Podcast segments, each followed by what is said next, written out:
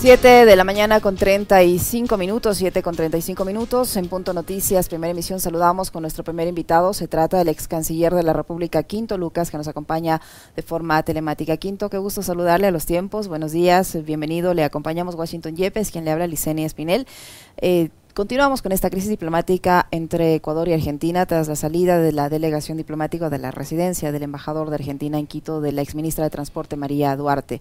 Yo primero quisiera preguntarle si esta salida se trata de una de una fuga, como lo, lo han calificado los, los, grandes medios y los sectores de opinión, primero, y segundo, pues la, la, reacción a la respuesta que le ha dado el eh, presidente de Argentina, el señor Fernández, al tuit que puso el presidente ecuatoriano Guillermo Lazo en una, en una amplia carta, una carta que con toda la educación y el respeto pues le ha dicho que eh, debe reclamar por la salida de la ministra Duarte a sus propias autoridades porque obedece a la inoperancia de quienes tenían que custodiarle. Eh, ¿Qué opinión le merece primero la reacción del presidente Fernández y, se, y esta salida de Duarte es o, es o no es una fuga? Eh, un saludo cordial, diseña Washington, y un saludo cordial a todos los amigos y amigas de, de Radio Pichincha. Bueno, en realidad todo el caso este ha sido el caso del absurdo por parte de Ecuador, lamentablemente. Eh, no puede fugar alguien, primero que está eh, refugiada, asilada en una embajada y que tiene la libertad de irse cuando quiera. De la misma forma que entró a pedir el asilo, se puede ir cuando quiera. No es una detenida de la eh, República Argentina, esa es eh, es un territorio argentino que argentino, Argentina le dio la posibilidad eh, y aceptó su pedido de, refugio, su pedido de asilo. Este, no es ninguna presa, por lo tanto, eh, ahí ya empieza mal lo de la respuesta de Ecuador. Después, como usted bien decía, si están custodiando a alguien que no quiere que salga de esa embajada, porque si ellos hubiesen dado el salvoconducto, salía hacia el aeropuerto y se iba del país.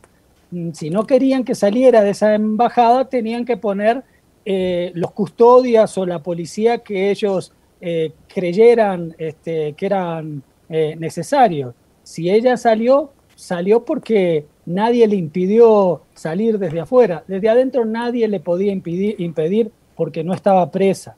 No era una presa. Eso es lo que tienen que entender los medios de, de comunicación. Por otro lado, bueno, no este, llama la atención la respuesta del gobierno ecuatoriano porque ya cuando había venido hace unos meses el subsecretario de Malvinas, Malvinas es una causa de toda América Latina, el subsecretario de Malvinas vino a reunirse eh, con el canciller o con una autoridad acorde, le pusieron eh, un funcionario de tercera o cuarta categoría y, nadie lo recibió, ni el canciller ni el vicecanciller. Entonces, eso ya mostraba una animadversión contra la República Argentina. Y, en cuanto a la respuesta del presidente Fernández, bueno, es una respuesta eh, eh, acorde, eh, con, con, respeto, más allá de que lo que dijo el presidente Lazo no solo que es una falta de respeto hacia el presidente argentino y hacia la República Argentina por cómo lo dice, pero sino que además lo dice a través del Twitter, eh, que también es una falta de respeto en unas relaciones entre dos naciones hermanas, dos naciones latinoamericanas, pero dos naciones hermanas que además eh, tienen un amplio comercio, tienen una amplia relación política. Eh, creo que, Ecuador, más que se ha equivocado, el gobierno ecuatoriano ha optado por el absurdo como en tantas cosas, obviamente, ¿no? Quinto, eh, un gusto saludarte a los tiempos, mi querido amigo. Mira, eh, iremos un poquito fino, porque ¿cómo te puedes explicar, cómo se puede explicar incluso los ecuatorianos, cómo nos podemos explicar de que no haya habido esa vigilancia en la embajada eh, eh, argentina, donde que estaba alojada la, la, la ex ministra de Obras Públicas, porque es bien extraño, desde mi punto de vista es absolutamente extraño. Si no querían que escape, ¿por qué, ¿por qué no estaban vigilando? ¿Por qué no estaban vigilando? A mí me parece que esto ya es una suerte de show medio extraño. No sé qué te parezca, Quinto, y te pido una reflexión sobre eso. Bueno, eh, hilando fino, eh, sí hay que pensar, Washington. Y nosotros, como ya tenemos nuestros años y, y es difícil a veces creer en las casualidades. Pensemos en el asilo, por ejemplo, de Julian Assange, que el Reino Unido no quería dar el salvoconducto y tenía guardias y tenía policías enfrente esperando que si salía lo cogían. Él no era un preso, si quería se iba eh, también. Eh, en este caso, si este, el gobierno de Ecuador quería detener a, la ex ministra, eh, justamente tendría que haber puesto una guardia necesaria. Entonces ahí uno empieza a pensar, ¿no será a propósito? ¿No será que se buscaba este problema con Argentina en un momento de crisis total dentro del Ecuador, como lo estamos viviendo en general, ¿no sería una forma de utilizar este caso para eh, un poco victimizarse y decir que está haciendo, porque la declaración del presidente Lazo diciendo de que el presidente Fernández prefirió a sus amigos, bueno, algo así, eso es una especie de show, entonces sí se podría hilar fino. No tenemos pruebas para eso, pero llama mucho la atención, mucho. Yo he pasado por la embajada argentina este, varias veces por el frente, nunca vi un patrullero. Este, podría ser que por ahí saliera cualquier persona, como salen los empleados, salía cualquier persona. Y, y, eso lo tenía que controlar el gobierno ecuatoriano. Por lo tanto, sí, sí este, es bastante raro que haya ocurrido eso. Ahora, Quinto, ¿qué opinión le merece desde el punto de vista diplomático el manejo de esta crisis por parte del canciller Olina? se ha dado un cruce de acusaciones, de reclamos eh, entre el ex embajador eh, Fuchs y el, canciller Holguín, que le ha lanzado toda la responsabilidad al ex embajador de Argentina en Ecuador y ha señalado incluso que se habría utilizado un auto diplomático que se habría afogado en medio de un asado y que había sido, habría sido con complicidad de las autoridades diplomáticas argentinas. De su lado, el embajador Fuchs ha señalado que obviamente ellos no tienen por qué eh, vigilar a la refugiada que no está dentro de sus competencias y que las eh, eh, el patrullero o, el dispositivo de, la policía que estaba dispuesto allí para custodiar a la señora Duarte ese patrullero parece que no tenía ni siquiera gasolina. Bueno como pasa con todos los patrulleros. Por favor. pero bueno este más allá de eso porque disculpen es jocoso dentro de lo lamentable a veces es jocoso las cosas que o son jocosas las cosas que ocurren con, el gobierno. El embajador Fuchs es un caballero y un excelente diplomático, lo conozco muy bien, yo soy parte de eh, la Comisión de Solidaridad con Malvinas, que integramos distintos ex eh, vicecancilleres, embajadores, ex militares, eh, gente de distintos sectores políticos para que no se malinterprete. Y siempre hemos tenido un trato muy cordial y además muy acorde y le entendemos muy bien eh, eh, el trabajo que, ha desarrollado el, embajador Fuchs por acercar a los dos países, también por la integración latinoamericana. Eh, entonces, sabemos y yo este, creo en todas las palabras de lo que él dijo. El, el canciller Holguín lamentablemente no es el único caso en el que se ha equivocado. Bueno, que se ha equivocado, uno ya no sabe si es equivocación o es a propósito. Si recordamos lo que ocurrió con el reconocimiento histórico del protocolo de Río, bueno, y todas las declaraciones, eh, nos muestra que es un señor que no, tiene, no sabe dónde está parado, no entiende lo que es las relaciones internacionales. Si uno ve eh, cómo le tratan a nivel internacional, le tratan casi como que lo tratan como un niño, como, como alguien que no conoce en, el lugar donde está sentado o parado. Pero bueno, este, todo el manejo fue este, muy lamentable para un canciller. El embajador lo que hace es defender y poner sobre la mesa eh, la realidad, la verdad. Si lo están acusando de algo, él tiene que salir a decir la verdad. Y en esa verdad, obviamente que también habló fuerte del propio canciller, porque es difícil no hablar fuerte. Nosotros sabemos que en las relaciones internacionales a veces hay que tratar bien a personas que de repente no nos gustan como nos trataron, pero es difícil a veces eh, soportar un ataque porque ya no es al embajador, es a la República, a la República Argentina en este caso, pero podría ser a otro país. Entonces es entendible cómo él eh, defendió y dijo su verdad y además este, dijo lo que pensaba del, canciller. Pero bueno, el canciller, lo que piensa el, embajador Fuchs del canciller, en palabras distintas, en tonos más eh, débiles, digamos, es lo que piensa casi toda la comunidad internacional. Esa entelequia que es comunidad internacional, pero que podemos ampliar las los distintos países que este, finalmente se desarrollan en este mundo, es lo que piensan de un canciller que es muy lamentable. Bueno, también la credibilidad del presidente a nivel internacional es muy poca, ¿no? Ahora, Quinto, el problema de fondo está en que en un momento determinado Ecuador no respetó ese derecho que tienen todas las naciones eh, eh, latinoamericanas para otorgar este, esta posibilidad de asilo político.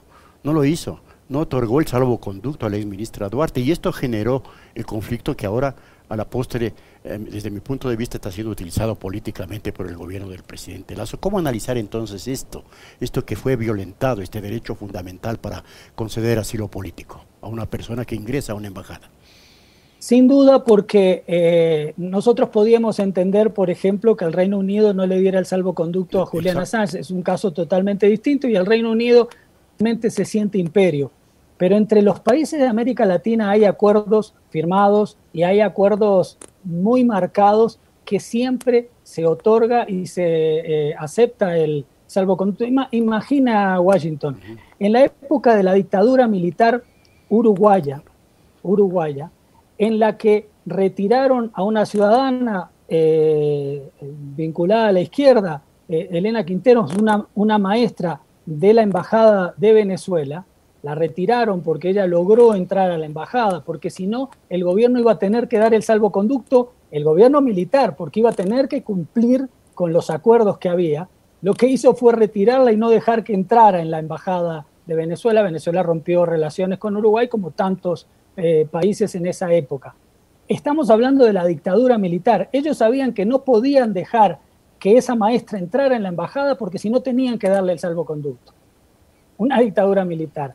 Entonces, es, es, increíble que un gobierno democrático no cumpla los acuerdos que existen y, y además con una nación que tenía, tiene unas, tenía unas relaciones este, muy claras, porque no había ninguna predisposición entre el presidente Fernández y el presidente Lazo. Las predisposiciones las crearon el propio Ecuador y las crearon por querer vincular a la Argentina con eh, una determinada visión política o ideológica que la puede tener, pero en las relaciones internacionales no tiene nada que ver eso. Ellos debían haber cumplido el salvoconducto. Y por lo tanto, empieza ahí, claro, el grave problema empieza ahí, cuando Ecuador no cumple en dar el salvoconducto para la exministra que tenía todo el derecho a que le dieran el salvoconducto para irse este, fuera del país donde la, están persiguiendo. Ahora, Quinto, eh, e-, era evidente que el gobierno ecuatoriano, en la salida de la señora Duarte le iba a generar eh, molestia eh, por la cuestión incluso ideológica o política, ¿no? Eh, ¿Cómo debía haber manejado en este caso la crisis el canciller Holguín? Porque el presidente Fernández y en, su momento el embajador Fox señalaron que fue un exceso del gobierno ecuatoriano la expulsión del embajador de argentino como respuesta a la salida de la señora Duarte. ¿Qué, ¿qué, respuesta entonces, si esta fue un exceso, como dicen tanto el mandatario argentino como su embajador, ¿Cuál debió haber sido la reacción dentro del ámbito diplomático del canciller Glynn para resolver este problema? Bueno, sin duda, el, gobierno ecuatoriano sí debía haber llamado a consultas a su embajador, conversar con Argentina, saber bien, informarse de cómo fueron las cosas, porque por lo visto no está ni informado cómo puede haber salido este, la ex ministra. Entonces, primero uno se informa, conversa, conversa con el propio eh, embajador más claramente. Sin embargo, tergiversaron hasta declaraciones del propio embajador. Entonces yo sí creo que aquí no había un interés de salir a un, de hacer, de buscar una salida este, que fuera acorde para los dos países, que este, mantuviese las relaciones en un nivel mm, de concordancia, de, buena este, vecindad de lo que somos en América Latina. No, yo creo que aquí sí se buscaba poner, eh, armar una especie de show justamente por el contenido político o ideológico que puede tener el gobierno argentino y por su cercanía con el expresidente Rafael Correa. Entonces yo acá sí estoy de acuerdo con Washington, hay que hilar un poco fino y pensar que esto no parece muy este, así espontáneo, que algo pasó para que se dejaran eh, llegar a estos niveles.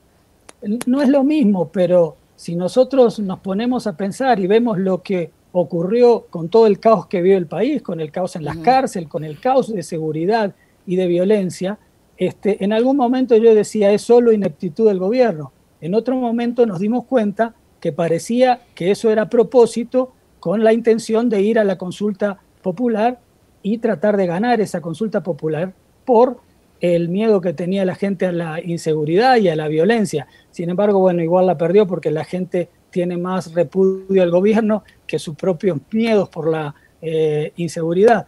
Entonces, este, da para pensar, yo mm, me parece muy, muy raro de que se haya llegado a este nivel para expulsar al embajador argentino. Tenemos muchas cosas. Tenemos el tema político, tenemos que vienen elecciones, tenemos que hay una persecución interna, inclusive en Argentina, contra la vicepresidenta Cristina Fernández. Entonces hay muchas cosas en juego en un mundo que además vive una guerra global y que esa guerra global se desarrolla en todos los países. Y Ecuador, que es sumiso y que es vinculado con el gobierno de Estados Unidos, finalmente eh, está a disposición de lo que diga ese gobierno y, el, ideológicamente también. Por lo tanto, da para pensar. Da, para pensar. O sea, pudo haber sido premeditado, Quinto, esta, esta, esta resolución o esta decisión premeditada, obedeciendo órdenes de otro, de otra potencia, o sea, hilando fino, digo. Yo, yo creo que sí, porque además se dan muchas cosas. Se da lo que digo, que vienen elecciones en la Argentina, que la vicepresidenta Cristina Fernández está siendo perseguida. Se da que en un momento de disputa global, como estoy diciendo, Argentina también está reclamando el derecho a las Malvinas como lo reclamó siempre, pero en un momento en el que si unos reclaman por Taiwán, otros reclaman por otros, que todos tienen derecho, nosotros, digo nosotros porque nosotros somos Latinoamérica y de alguna forma también somos Argentina, tenemos el derecho de reclamar las Islas Malvinas. Y el Reino Unido ha hecho un lobby con Ecuador de la misma forma que no recibieron al eh, subsecretario argentino, el gobierno ecuatoriano sí recibió a otro, a un funcionario eh, inglés que está en una campaña, porque además están reactivando eh, todo lo que significa el tema militar, el tema de extracción cerca de las Islas Malvinas. Entonces, hay muchas cosas y yo no dudo que como Lazo a esta altura del partido solo le sostiene su vínculo con Estados Unidos, lamentablemente es así, porque no es su vínculo con toda la comunidad eh, internacional. Justo, eh, permíteme solo, aprovechando esta partecita que está diciendo que Disculpa que diga así, pero de repente sí, sí hay, no, no dudo que esto haya sido premeditado. No, no, no, ya cada vez que voy pensando, lo dudo menos. Sí, señor. Eh, mira, a propósito de, esta línea de, análisis, mira que Fernández es uno de los promotores eh, eh, fundamentales, potentes para el restablecimiento de la UNASUR en América Latina. Lo acaba de señalar justamente el día de ayer. Y, torpedear la posibilidad de que la, de que la UNASUR resurja, pues ha sido tarea del expresidente Moreno y ha sido tarea de Lazo. Obviamente, ensombrecer las relaciones entre Argentina y Ecuador de alguna manera también torpedean la posibilidad de que eh, UNASUR se vuelva a consolidar, Quinto. ¿Cómo leer esta circunstancia? Es que eh, destrozar UNASUR es uno de los hechos fundamentales que se propuso, se propusieron los gobiernos de derecha, obviamente, los gobiernos que no le interesa la integración, porque la integración en UNASUR va más allá de una cuestión ideológica o política. Eso es lo que a veces algunos no entienden. No solo esos gobiernos, sino el gobierno de Estados Unidos. ¿Por qué? Porque por eso intentó la Alianza del Pacífico, por, eso torpedió eh, la consolidación de UNASUR. ¿Por qué? Porque justamente dentro de este mundo multipolar que está surgiendo, de esta lucha por las hegemonías que hay, Rusia, China, la Unión Europea, Estados Unidos, la guerra de Ucrania, inclusive antes de la guerra eh, de Ucrania, eh, la consolidación de un bloque fuerte, un bloque importante dentro de América Latina, de América Latina en general, pero sobre todo de América del Sur, porque, porque la UNASUR era lo más consolidado por distintos aspectos, por lo geográfico, porque se habían llegado a acuerdos militares importantísimos, acuerdos energéticos, acuerdos territoriales, cosas, eh, acuerdos de migración, cosas tan importantes que se habían logrado políticamente, faltaba la integración económica, obviamente, pero en lo político era el bloque más consolidado para, en este mundo de bloques mm, de lucha por la hegemonía mundial, eh, ser un vocero importante. En cambio, UNASUR dividido, finalmente hay países que van y se unen con Estados Unidos, otros tienen que sobrevivir y hacen alianzas con otros, y finalmente no es la América del Sur junta que dice en el mundo, nosotros estamos acá y somos una potencia política y una potencia económica, pero primero somos una potencia eh, política. Entonces, claro, mm, eh, Moreno, como que es igual que Almagro, que es esa gente que, que ya no se sabe si son traidores, si es gente que siempre trabajó para destruir sus países, o sea, vinculado a, los servicios de inteligencia de Estados Unidos. Nunca se sabe esa, esa gente no tan, tan despreciable, disculpen que hable así por lo que son, este, hicieron todo para destruir UNASUR. Y eh, Lazo sigue lo mismo. Entonces, crear una predisposición con Argentina en un momento en que se trata de refundar, de refundar, de reflotar, porque no es una cuestión de refundar, de reflotar UNASUR, eh, ya crea unos problemas en las relaciones dentro de América del Sur, porque ya Ecuador dirá que no tiene relaciones con Argentina porque pasó esto, y creará todo un ambiente que también juega eh, contra UNASUR. Entonces, todo, todo lo que se ha hecho en este caso va este, contra la integración, va contra la amistad entre los países y va contra las relaciones internacionales normales y corrientes, siguiendo los derechos los puntos generales de la diplomacia internacional. Quinto, ¿usted cree eh, que en lo que le resta de gestión al presidente Fernández se pueda solucionar este conflicto diplomático, tomando en consideración todo lo que acaba de decir por un lado? Y por otro, usted mencionaba el tema del respaldo internacional que tiene el presidente de la República el nuestro, el presidente Lazo.